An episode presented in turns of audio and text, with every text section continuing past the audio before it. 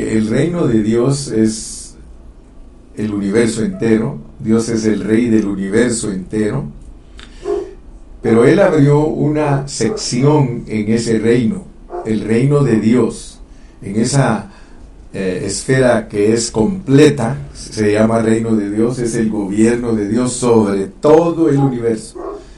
Pero la Biblia registra que dentro de ese reino de Dios, Dios abrió una sección, una sección que se llama reino de los cielos. Oigan bien, reino de los cielos. De acuerdo a la pureza de la palabra de Dios, ese reino de los cielos va a tener tres mil años de duración. Tres mil años. O sea que cuando Cristo vino la primera vez, eh, fue allá por el año 4000 de, de la historia. En el año 4000 Él apareció y por eso ahorita tenemos dos mil años que Él vino, eso hace seis mil. Y de acuerdo a la pureza de la palabra, ya estamos en el tiempo que la Biblia identifica como después de dos días. O sea que el tercer día es la manifestación del reino, de los cielos Claro que también es el reino de Dios, porque el reino de Dios es el reino de los cielos y el reino de los cielos es el reino de Dios.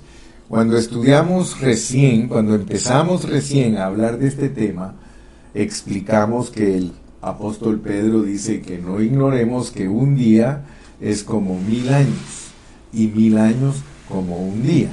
Entonces por eso es que estamos eh, disertando de esta manera, estamos autorizados por la palabra de Dios de hablar de esta manera, porque el Señor desde la creación muestra que seis días trabajó Él y en el séptimo descansó, mostrando siempre que Él va a usar seis días, seis mil años para tratar con el hombre, pero luego se entra al descanso al reino, al milenio.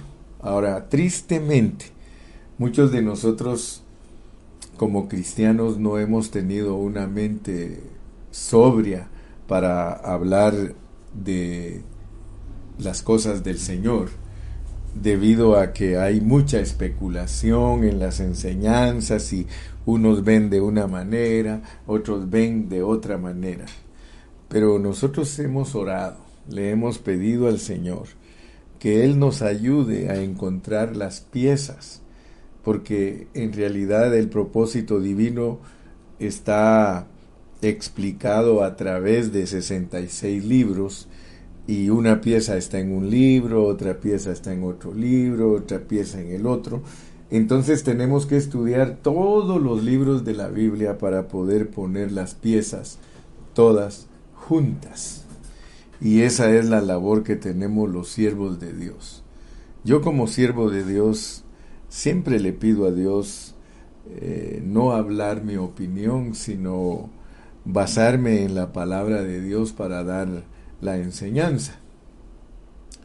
Y yo sé que tú estás también confiando en que Dios nos hable. Cuando interpretamos la Biblia tenemos que ejercitar nuestro espíritu. Y quiero decirles a todos los que presentaron su resumen que me dio gusto escucharlos. Gracias porque ustedes se preocupan de que hablemos una misma cosa, que no confundamos a la gente, sino que hablemos una misma cosa todos. Cuando un grupo de hermanos se propone hablar una misma cosa, eh, toca el corazón de Dios porque Dios no es Dios de confusión. Dios quiere que todos nosotros entendamos su propósito, por eso Él nos guía por su Espíritu Santo para que nosotros seamos llevados a toda la verdad. Entonces les decía que me gocé con los hermanos que presentaron su resumen porque en el seminario pasado nosotros hablamos de la realidad del reino de la apariencia del reino y de la manifestación del reino. Dios en su sabiduría nos dio el libro de Mateo. El Evangelio de Mateo eh, es, es, es un libro precioso que Dios lo escribió.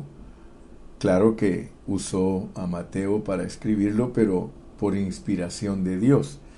Y Dios nos pone primero ahí en Mateo, en los capítulos 5, 6 y 7, nos pone la realidad del reino, o sea, que el que de verdad quiere vivir la vida del reino de los cielos, tiene que hacer carne en él, Mateo 5, 6 y 7, y si usted lo lee despacio, es una vida preciosa, es la vida de Dios vivida por un hombre.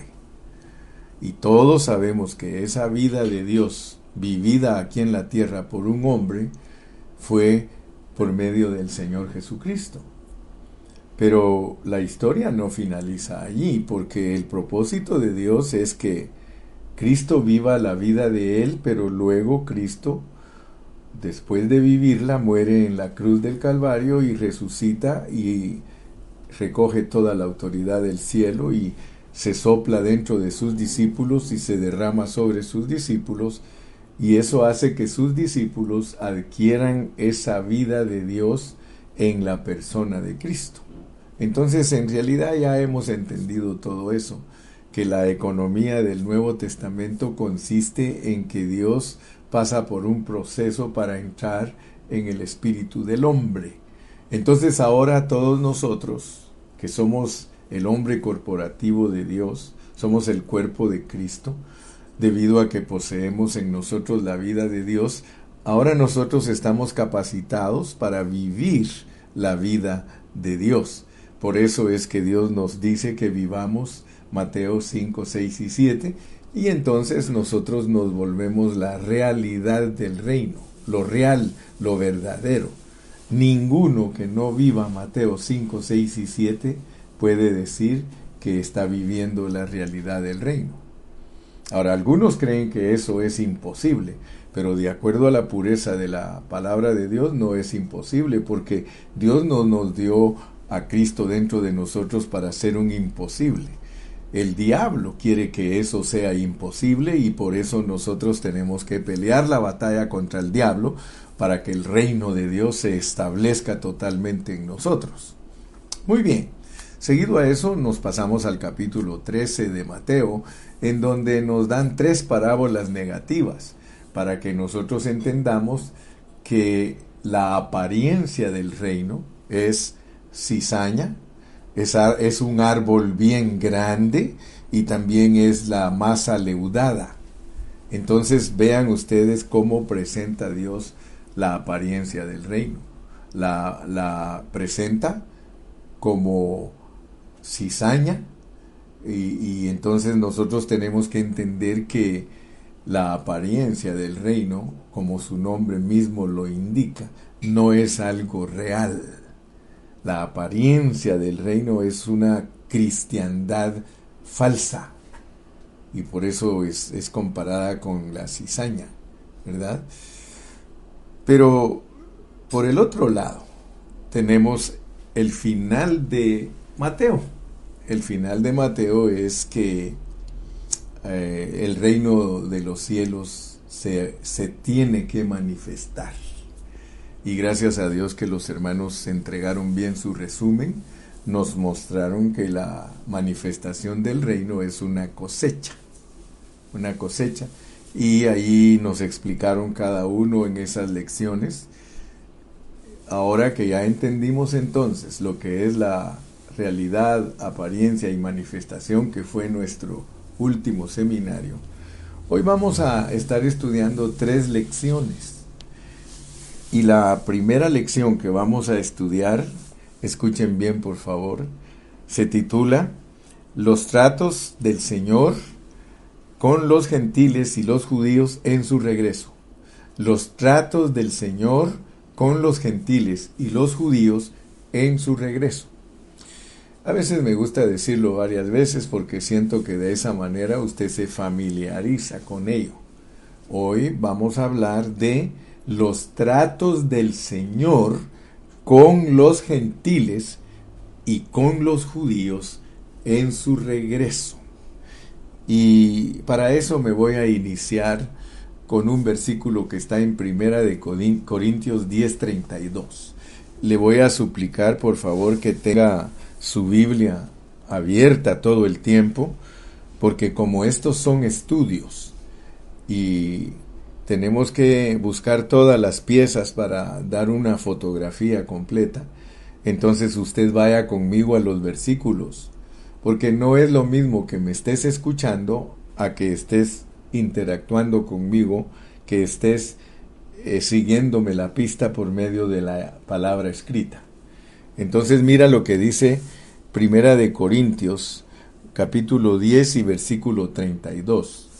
Porque este es el pensamiento apostólico respecto a cómo ve Dios a los grupos de gente. Dios divide a toda la gente de la tierra en tres grupos. Mira, dice el apóstol, por eso te dije que es una enseñanza apostólica, la enseñanza del apóstol Pablo. No seáis tropiezo ni a judíos, ni a gentiles, ni a la iglesia de Dios. Si tú quieres tener un concepto apostólico de cómo se clasifica a la gente del mundo, tú tienes que abrazar el hablar de Pablo. De acuerdo a Pablo, la gente en la tierra Dios la ve, un grupo de gente es judía, otro grupo muy grande de gente son gentiles y un grupo pequeño, manada pequeña, lo ve como la iglesia. Así que no se te olvide, porque si tú entiendes cómo ve Dios a la gente, entonces tú vas a entender cómo va a tratar Dios con cada grupo en su regreso. Acuérdate que ya estamos llegando a las últimas lecciones de lo que es el reino de Dios y con esas lecciones estamos entendiendo que ya el Señor está regresando. El Señor está muy cerca de regresar, pero Él nos quiere advertir cómo es su regreso. Amén. La iglesia, porque ya vimos que la iglesia es uno de los grupos, está compuesta de todas las personas que han sido regeneradas, de todas las personas que han sido salvas, que Dios las ha sacado del mundo. Amén. Entre los cristianos, escucha bien esto, entre los cristianos que están representados por las diez vírgenes, entre los cristianos, todos ellos son cristianos verdaderos, por eso están representados por el número 5 y 5, son diez vírgenes. 5 es 4 más 1, es la criatura que posee a Dios. Así que cuando tú lees la parábola de las diez vírgenes, el Señor te quiere revelar que hay cristianos que son insensatos y cristianos que son prudentes, pero ambos son cristianos. Te estoy hablando de gente que ha sido regenerada, que ha recibido a Cristo en su corazón y Dios la clasifica como gente insensata y gente que es, sabia, ¿verdad? Prudente. Así que entre los cristianos tú tienes que saber que hay esas dos clases, insensatos y prudentes. Entonces, entre los cristianos, algunos son vencedores y muchos no son vencedores, son cristianos derrotados. Los cristianos vencedores, cuando Cristo regrese a esta tierra, ellos van a estar totalmente transformados. Escúchame bien.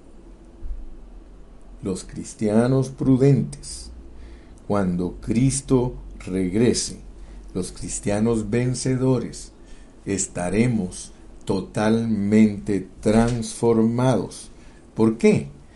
Porque si ahorita nosotros estamos viviendo la realidad del reino, entonces Dios nos va a transferir de la esfera física a la esfera espiritual, escúchame bien, que es el reino en su manifestación y a eso la palabra de Dios le llama la fiesta de las bodas y el reino milenario de Cristo. Te decía que da tristeza porque la mayoría de cristianos no ha tomado el tiempo para estudiar la palabra en una forma seria y pura, debido a que muy poquitos maestros de la Biblia verdaderamente son puros. Muy poquitos, casi no hay maestros de la Biblia que transmitan la vida de Cristo en su mensaje para que los hermanos sean apercibidos y que puedan entender qué es lo que Dios les está pidiendo.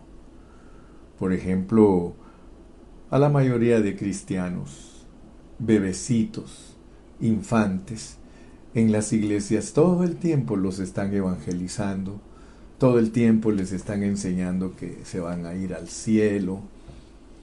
Y entonces los pobres hermanitos no tienen una instrucción que les ayude a desarrollarse, les ayude a crecer.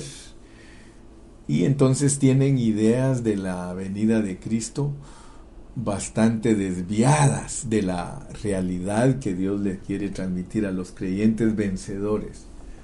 Porque esto que yo te estoy comunicando a ti, mi hermano, es para que seas vencedor. Por eso no es eh, una enseñanza para multitudes. Si tú te das cuenta, apenas estamos conectados 75 hermanos. Puede ser que algunos sean familias, pero esto no es para miles. Mira, si, si se tratara de, de un cantante famoso, de un hombre que entretiene a la gente, el rating, mil, dos mil, tres mil personas lo miran. Entonces tienes que saber que esto que el hermano Carrillo comparte es para vencedores para hermanos que quieran estar listos cuando Cristo regrese. Hermanos que digan, yo quiero vivir como un vencedor. Yo quiero que Mateo 5, 6 y 7 sea una realidad en mí. Entonces, muchos cristianos no van a estar transformados para cuando Cristo regrese. Y por eso el Señor va a tener que tratar con ellos algunos pues saben ya, porque han estudiado, que el que no sea vencedor antes del milenio, el que no sea vencedor, supongamos que, que tú te mueres antes de que Cristo regrese y te moriste sin experimentar el reino de los cielos en tu vida. O sea que no viviste la realidad de Cristo. Cuando Él te resucite, él tiene que enviarte a una disciplina. Está representado en las diez vírgenes como que la puerta se cierra y que tienen que ir a comprar aceite. Tú sabes que no estoy hablando ninguna especulación, sino estoy hablando lo que revela el Espíritu Santo. Si alguien no está listo antes de que Cristo venga, lo tienen que mandar a que compre aceite y en otro contexto se llama lloro y crujir de dientes. O sea que no es algo placentero. Sin embargo, las vírgenes que estaban preparadas, que nos las muestran con una doble porción de aceite, ellas se van a las bodas, que es ir a casarse con el Cordero, que es ir a participar del milenio. Así de sencillo, no, no hay ninguna complicación. Entonces, quiero por favor que te des cuenta. Ahora, hablemos de que alguien está vivo cuando Cristo regrese y todavía no ha madurado, no vivió la vida de Cristo, no vivió la, la constitución de Mateo 5, 6 y 7, ha vivido derrotado, es un cristiano, es cristiano, pero ha vivido derrotado. Entonces, ¿qué crees tú que va a pasar con él? Pues tendríamos que leerlo aquí en la palabra del Señor, mira, si tú vas a Apocalipsis capítulo 7, tú que eres ya un poco entendido en la palabra, porque por años me has escuchado y por años te he predicado la palabra y tú sabes que la carga del hermano Carrillo es predicar una palabra pura, no engaños ni ninguna especulación. En el capítulo 7 de Apocalipsis, en el versículo 9 en adelante, mira lo que dice. Después de esto miré, y he aquí una gran multitud, la cual nadie podía contar, de todas naciones y tribus y pueblos y lenguas, que estaban delante del trono y en la presencia del Cordero, vestidos de ropas blancas y con palmas en las manos, y clamaban a gran voz diciendo, la salvación pertenece a nuestro Dios, que está sentado en el trono y al Cordero.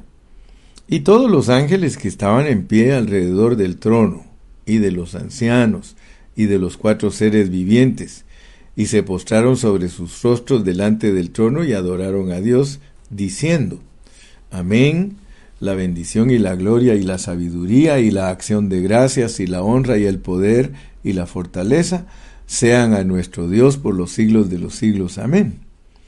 Entonces uno de los ancianos habló diciéndome, estos que están vestidos de, de ropas blancas, ¿quiénes son y de dónde han venido? Yo le dije, Señor, tú lo sabes. Y él me dijo, estos son los que han salido de la gran tribulación y han lavado sus ropas y las han emblanquecido en la sangre del cordero. Fíjate pues, si tú te das cuenta, si alguien cuando Cristo regrese está vivo y no fue vencedor, lo tienen que purificar a través de la tribulación. O sea que el anticristo va a matar a todos los cristianos para que esos cristianos puedan madurar. O sea, solo en aflicción el justo se salva. Entonces cuando esos hermanos que no dejaron que Cristo se formara en ellos, no les interesó ser vencedores, llegó el momento de tratar con ellos porque se cierra la edad, se encuentra a esos cristianos que no han madurado, entonces los tienen que madurar en la gran tribulación. Y esto pues representa una cosecha, una cosecha grande. Yo quiero que sepas que esto aquí, en el capítulo 7, es una multitud que lava sus ropas y las vuelve blanquísimas en la gran tribulación. Y esto lo vas a ver también en el capítulo 14, porque los que ya estudiaron Apocalipsis con nosotros y ya se dieron cuenta que Apocalipsis solo tiene dos secciones, la primera sección son los primeros 10 capítulos y la segunda sección son del 11 al 22 y solo es una repetición de el mensaje.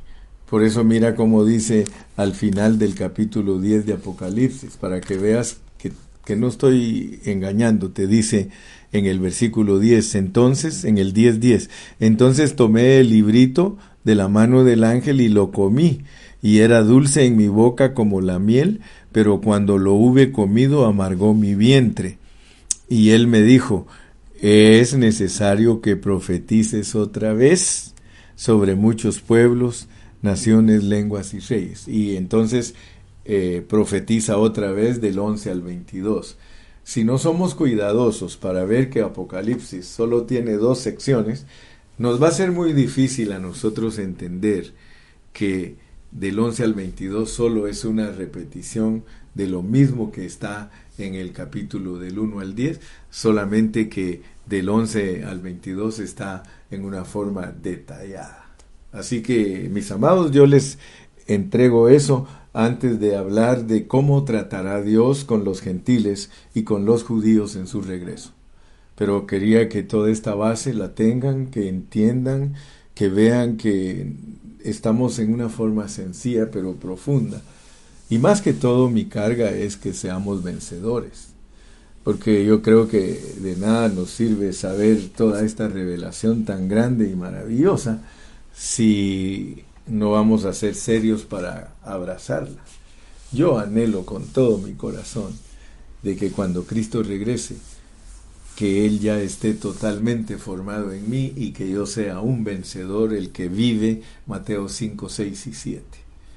Gracias Señor Jesús porque nos has ayudado. Gracias Señor Jesús porque nos estás ayudando para que vivamos la vida de Cristo.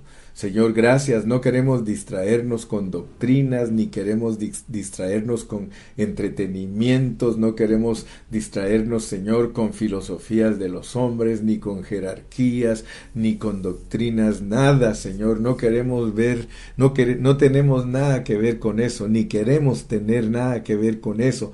Lo que anhelamos es la pureza de tu palabra. Háblanos, Padre Santo. Aquí estamos en esta mañana para que nos hables abrimos nuestro corazón, Señor, para que tú hables y nuestros oídos, Padre, queremos oír con fe para que esta palabra, Señor, se haga carne en nosotros. Gracias Jesús, aleluya, amén.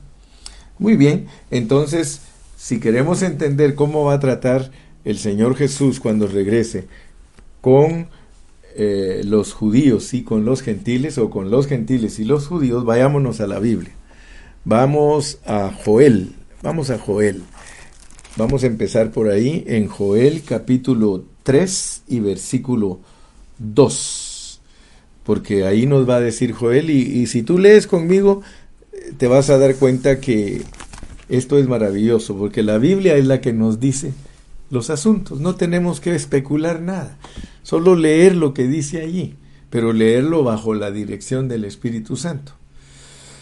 Vamos a ver cómo va a tratar el Señor en su venida con las naciones, con, los pueblos y luego con los judíos. Con, con las naciones veamos en Joel 3.2.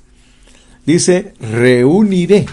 Mira cómo dice ahí pues, porque es importante que nos demos cuenta cómo el Señor nos lo declara. Dice, reuniré a todas las naciones y las haré descender al valle de Josafat, y allí entraré en juicio con ellas a causa de mi pueblo y de Israel mi heredad, a quien ellas esparcieron entre las naciones y repartieron mi tierra. Yo quiero que ustedes se den cuenta que este versículo nos indica que el Señor Jesús va a juntar a todas las naciones. Mira cómo dice, vamos a volverlo a leer, va a juntar a todas las naciones, dice, y reuniré a todas las naciones, y las haré descender al valle de Josafat. Yo quiero que tú veas que no hay necesidad de andar hablando con tantos enigmas, ni con tanta, eh, como te dijera, eh, con, con tanto misterio, porque hay muchos hermanos que no saben presentar lo profético en la sencillez de la palabra.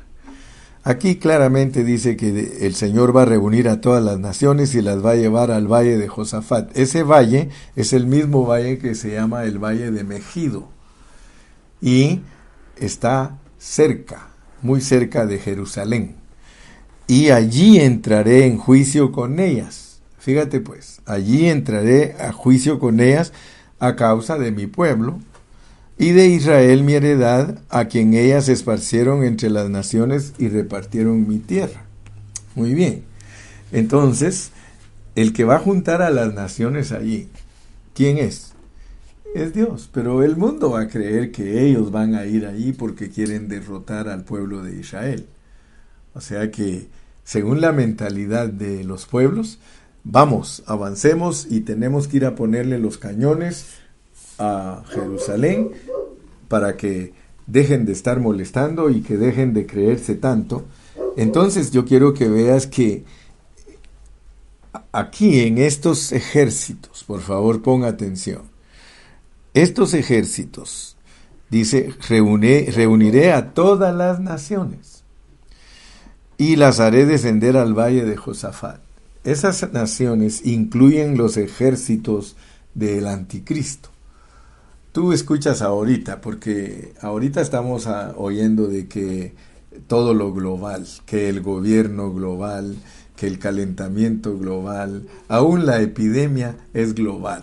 Así que todo en este tiempo Dios lo va a mostrar en una forma global. El mundo entero va a participar en todo esto va a reunir a todas las naciones aliadas, todas las naciones aliadas, y las va a hacer descender al valle de Josafat. Y mira lo que dice eh, versículo 9 y 12. 9 y 12. Proclamad esto entre las naciones. Proclamad guerra. Eh, hay algunos hermanos que no entienden cómo funciona este asunto de la guerra, pero el que manda en la guerra, el, el comandante general de los ejércitos es Dios. Jehová es varón de guerra. Jehová es el rey, Jehová es eh, el varón de guerra y todos los ejércitos del mundo, Él los manda. Amén. Entonces dice, proclamad esto entre las naciones, proclamad guerra, despertad a los valientes, acérquense, vengan todos los hombres de guerra. Y el versículo 12, despiértense las naciones y suban al valle de Josafat, porque allí me sentaré para juzgar a todas las naciones de alrededor. Está hablando de que Dios va a traer a todos los ejércitos de todo el mundo para que ataquen a Jerusalén, pero es que Dios los quiere sorprender. Claro que va a castigar a Israel un poco, porque dice la Biblia que las dos terceras partes de la gente de Israel se va a morir. O sea que, si ustedes se recuerdan, cuando estudiamos eh, la venida de Cristo en una forma bíblica, tiene que ver con la lamentación, con la bendición de salvar a Israel y con el juicio para la iglesia. Pero notemos aquí cómo va a tratar con el mundo y con los judíos. Eh, si leemos en Zacarías también, vamos a Zacarías, al capítulo 12 y versículos 2 al 4. Dice, He aquí yo pongo a Jerusalén por copa, que hará temblar a todos los pueblos alrededor contra Judá en el sitio contra Jerusalén. Fíjate pues. Está llamando a todas las naciones, pero también aquí dice que va a usar a los judíos. He aquí yo pongo a Jerusalén por copa que hará temblar a todos los pueblos de alrededor contra Judá en el sitio contra Jerusalén. Lo mismo que lo mismo que, leímos en Joel, aquí te lo está ampliando en Zacarías. Y en aquel día yo pondré a Jerusalén por piedra pesada. No vayas a creer que los que se acercan ahí a, a Jerusalén, que les va a ir muy bien. No, no, no eh, las naciones van a traerlas porque las van a enjuiciar. Y no te maravilles que, que Jerusalén, que, que los judíos muchas veces los menosprecian porque son un pueblo chiquito y aunque saben que es una potencia mundial de guerra, eh, le tienen cierto respeto, pero los va a destruir también a ellos. Claro que le va a matar bastantes soldados la gente a, Israel, pero Israel los va a vencer. Dice, y en aquel día yo pondré a Jerusalén por piedra pesada a todos los pueblos. Todos los que se la cargaren serán despedazados. Fíjate. Bien que todas las naciones de la tierra se juntarán contra ella. Yo espero que Dios esté mostrándote la realidad, pues sin tanto barullo, decimos los mexicanos, sin tanto sin tanta crema los tacos, hermano, porque hay gente que le y le estoy hablando de los teólogos, pero yo no tengo nada contra los teólogos, pero son teólogos. Teo, Dios, logos, pura letra, pura letra. Y por eso les aconsejo a los hermanos que escuchan la palabra, no se dejen llevar por eh, la profecía que los hermanos están sustentando desde hace 500 años. No, hermano, vayamos a la frescura de la palabra. Experimentemos la palabra y que Dios nos hable para hoy, para hoy. Comenzando que hace 500 años Daniel no estaba abierto. Y yo no sé por qué muchos abrazan abrazan mucha interpretación incorrecta de la Biblia. Por eso me gustó lo que me dijo Ivan hoy. Yo, yo admiro mucho a Ivan porque Ivan es joven, pero él cuando yo le dije, mira, tengo este set de libros de, de, de las explicaciones de la Biblia por fulano de tal, y me dice, hermano, pero ahí se recuerda que él es el que inició el, el dispensacionalismo, bla, bla. Y sí, yo le dije, tienes razón, Ivan, tienes razón, porque muchos basaron sus interpretaciones en teologías de hace 200 años atrás, cuando, cuando Daniel no estaba abierto. Y por eso desafío yo a los hermanos que me quieren impresionar a mí con profecías que mira hermano que las 70 semanas de Daniel, que mira hermano que la última semana de Daniel. Yo le digo, ¿sabes qué? Discúlpame, discúlpame, pero yo tengo un espíritu muy fuerte y si tú quieres convencerme a mí, tienes que pasar tus enseñanzas bajo la severidad de la pureza de la palabra. Y Daniel no fue abierto sino hasta después de 1948. Es más, me atrevo a decirte que fue allá por el año 1947 cuando encontraron, en el 45 encontraron los rollos del Mar Muerto. Allí fue cuando se abrió Daniel. Por eso muchos estudiantes de la palabra de Dios de la edad del hermano Carrillo, porque yo nací en el año 52, cuando apenas Israel había puesto su bandera en el desierto en 1948. O sea que, por favor, hermano, no te dejes impresionar por esos hermanos que hablan tan bonito de profecía y de esto y de los olivos y que no sé cuánto y que el... Hermano, eso es basura, perdóname, pero es basura, porque Daniel fue abierto hasta 1947. Y de ahí en adelante, allí, si tú tienes tus estudios de profecía basados de 1950, 52 para acá, a mí me gustaría que me los pases. Yo los tengo de ahí. Yo no tengo profecía del antes del 50. Yo tengo profecía del 50 para acá, hermano, que es para el último tiempo. Así le dijo Dios a Daniel, sella el libro porque es para el tiempo final y dio claves para entender. Dijo que para entender Daniel había que ver la señal de un transporte veloz. Y el transporte veloz no se conoció hasta después de 1948. Antes de eso, aún los avioncitos que tenían motores y bimotores se tardaban horas de horas de horas para llegar a otro país. Hoy no, hoy tenemos el jet, que es la, eh, el transporte más veloz que existe y esa era la clave para entender Daniel. Así que a mí no me vayas a impresionar, ni me vas a impresionar. Quiero que lo sepas. Y no estoy jugando, ni estoy bromeando. En aquel día, dice Jehová, heriré con pánico. Mira lo que va a pasar, pues. En aquel día heriré con pánico a todo caballo y con locura al jinete. ¿Te puedes imaginar cómo va a ser esa pelea? Mas sobre la casa de Judá abriré mis ojos, y a todo caballo de los pueblos heriré con ceguera. Hermano, ¿te puedes imaginar tú quién puede luchar contra Jehová de los ejércitos? Si todos esos ejércitos que van a venir a sitiar a Jerusalén cuando estén listos con sus tanques y estén listos para llevar eh, el armamento para hacerlo estallar en Jerusalén, todos se van a volver ciegos. Dice que a los hombres se les van a deshacer sus ojos en sus propias cuencas.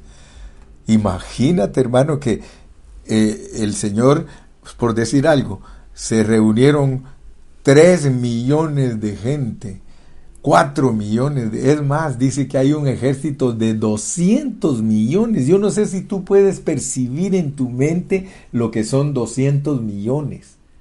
200 millones de ejército alrededor de Jerusalén, hermano. ¿Sabes qué va a aparecer?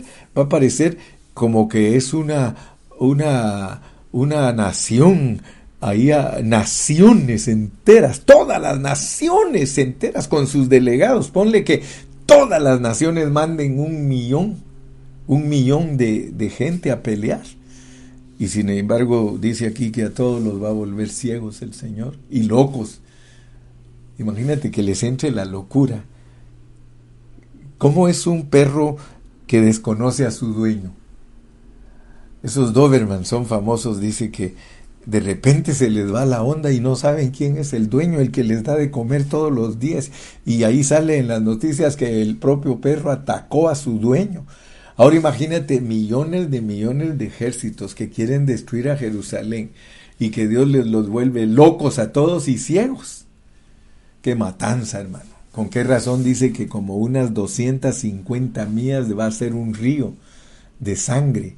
que le va a llegar hasta los frenos a los caballos. Uy, yo no, hermano, si, si tú crees que, que matar unos 10 es eh, una catástrofe, imagínate las catástrofes que va a permitir Dios o va a originar Dios, hermano. Entonces, yo quiero que veas que estos versículos que estamos aquí leyendo nos demuestran que el Señor Jesús va a regresar y que va a juntar a todas las naciones para que ataquen a Jerusalén. En ese tiempo, en ese tiempo que esas naciones van a estar allí a punto de destruir a Jerusalén, veamos lo que dice el versículo 10. El versículo 10 dice, y derramaré sobre la casa de David y sobre los moradores de Jerusalén espíritu de gracia y de oración, y mirarán a mí a quien traspasaron y llorarán como se llora por hijo unigénito, afligiéndose por él como quien se aflige, fíjate, por el primogénito. Wow. Entonces, el Señor Jesucristo va a regresar en el mero tiempo que el anticristo tiene a todos sus ejércitos sitiando a Jerusalén y fíjate que no se va a poder escapar Jerusalén. Los judíos no van a tener escape. Van a estar totalmente rodeados. No pueden irse a ninguna parte.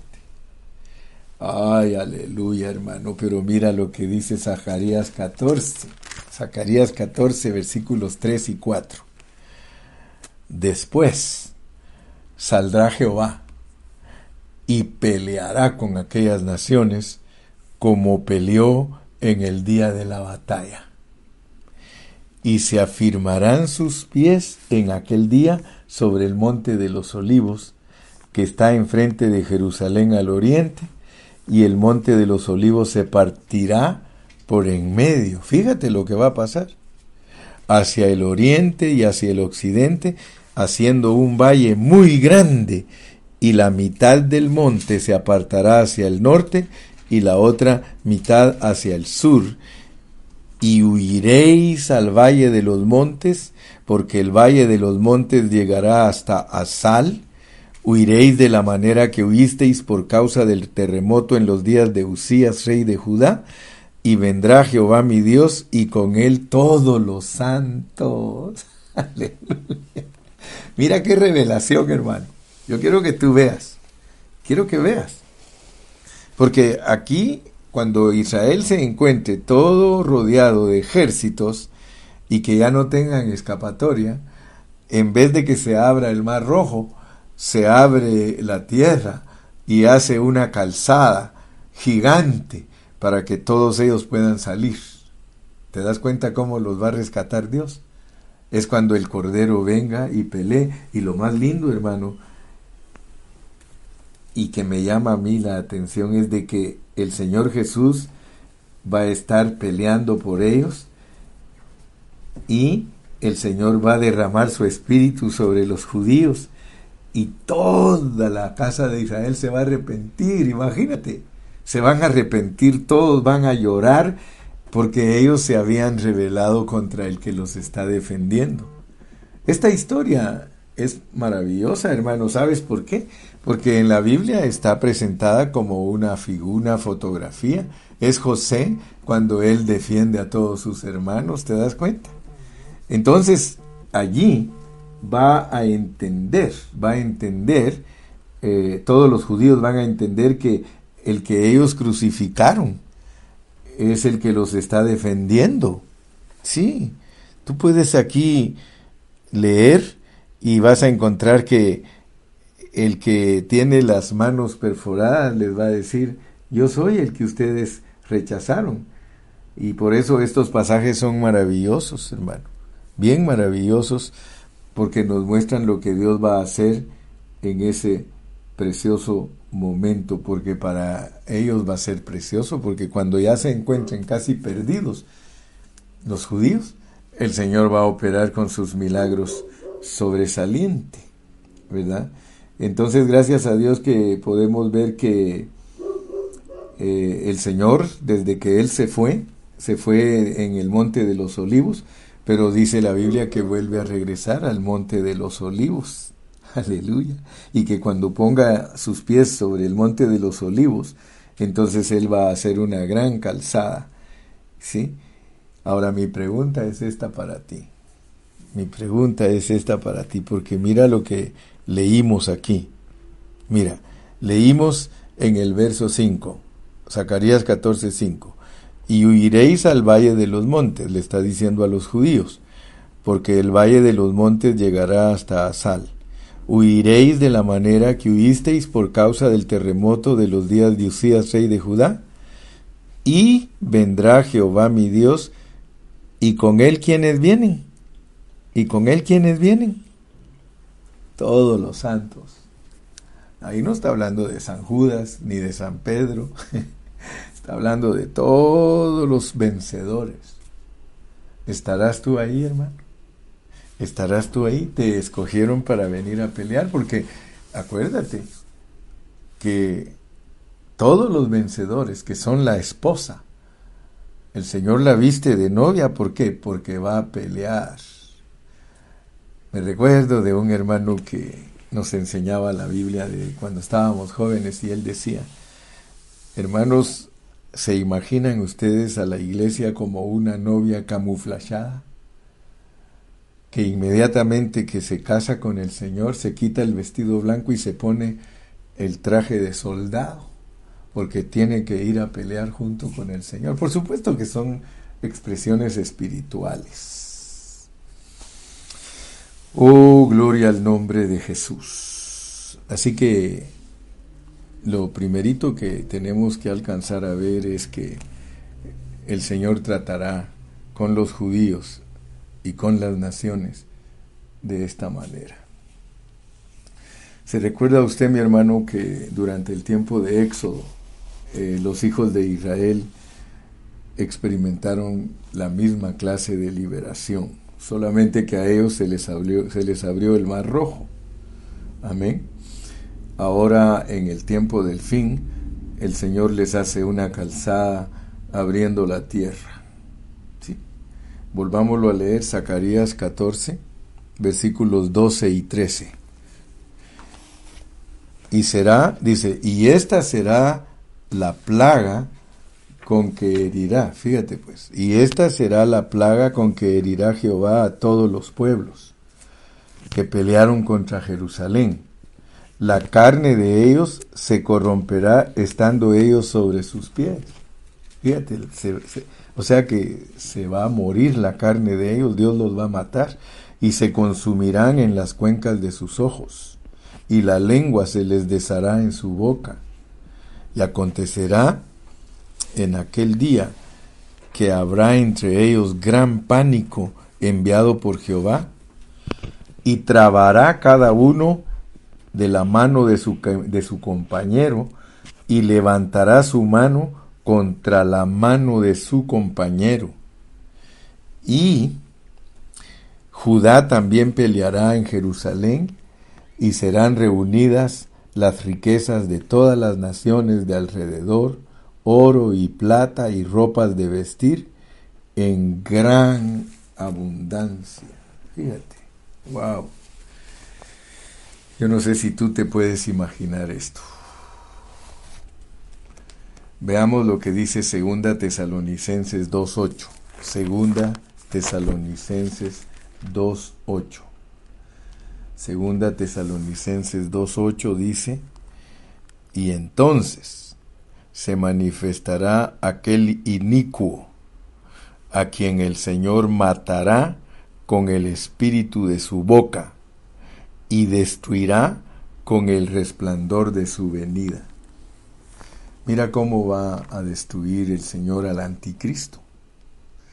Y entonces se manifestará aquel inicuo a quien el Señor matará con el espíritu de su boca y destruirá con el resplandor de su venida. El Señor Jesús, hermano, destruirá al anticristo y a sus ejércitos y con su respiración, con su respiración, con su espíritu, Cuando salga su respiración de su boca, Él va a hacer que se les sequen sus ojos a las personas en sus cuencas y que se les deshaga la lengua. Así los va a destruir, así va a destruir al anticristo y a sus ejércitos. ¿Sí? La casa de Israel será rescatada. Bendito sea el nombre del Señor. Ahora podemos leer Daniel. Leamos Daniel 2, versículos 34 y 35. Daniel 2, 34 y 35. Les dije que esto es un rompecabezas y tenemos que aprender a unirlo. Y al unirlo es que vemos la fotografía completa. Capítulo 2, versículos 34 y 35. Capítulo, dice, estabas mirando hasta que una piedra fue cortada, no con mano, e hirió a la imagen en sus pies de hierro y de barro cocido, y los desmenuzó.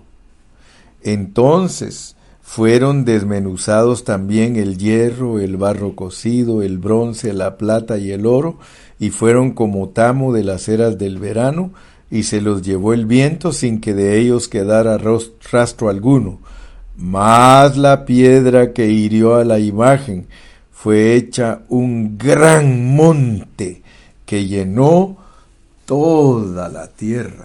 Aleluya. Tú ya sabes quién es esa piedra, ¿verdad?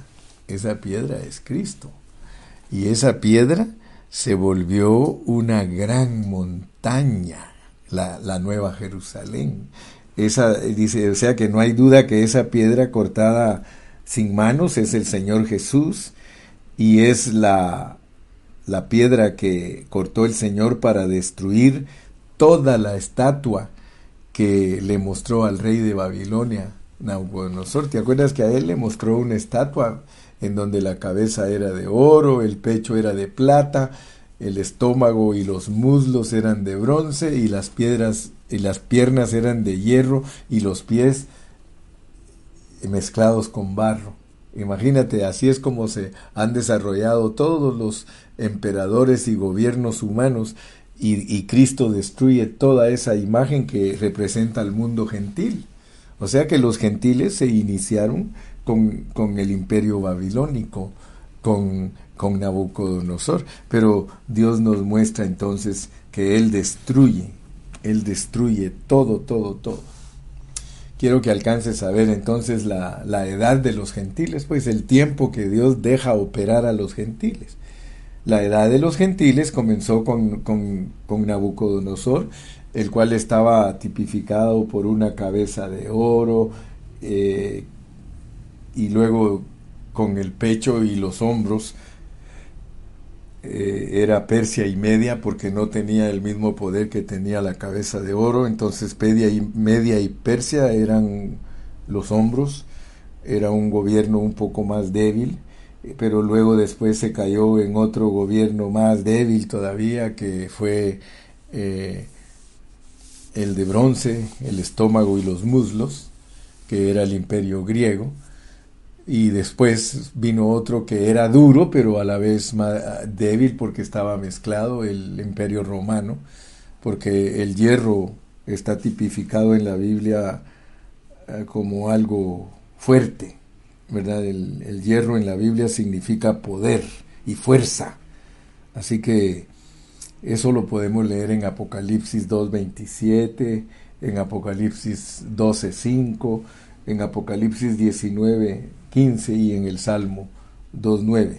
Entonces ambos, Daniel y Apocalipsis, nos dicen que después de que exista el imperio romano, eh, que el imperio romano, o perdón, Daniel y Apocalipsis nos enseñan que en el imperio romano van a haber 10 eh, naciones que están significadas por los 10 cuernos. Ahí eso, todo eso lo podemos estudiar después en Apocalipsis 13 y en Apocalipsis 17. Y esos dos capítulos nos muestran los diez cuernos que tipifican a diez naciones que van a estar bajo el gobierno del anticristo. Y esas diez naciones también tienen diez dedos, o son diez dedos. Y Daniel capítulo 2 nos muestra la caída de todos los poderes. Así que mi punto importante para finalizar este primer mensaje es que usted alcance a ver cómo tratará Dios con las naciones y con los judíos en su venida. Amén. Y que alcance usted a ver que el Señor Jesucristo viene para acabar con todo el gobierno gentil y para rescatar a su pueblo Israel.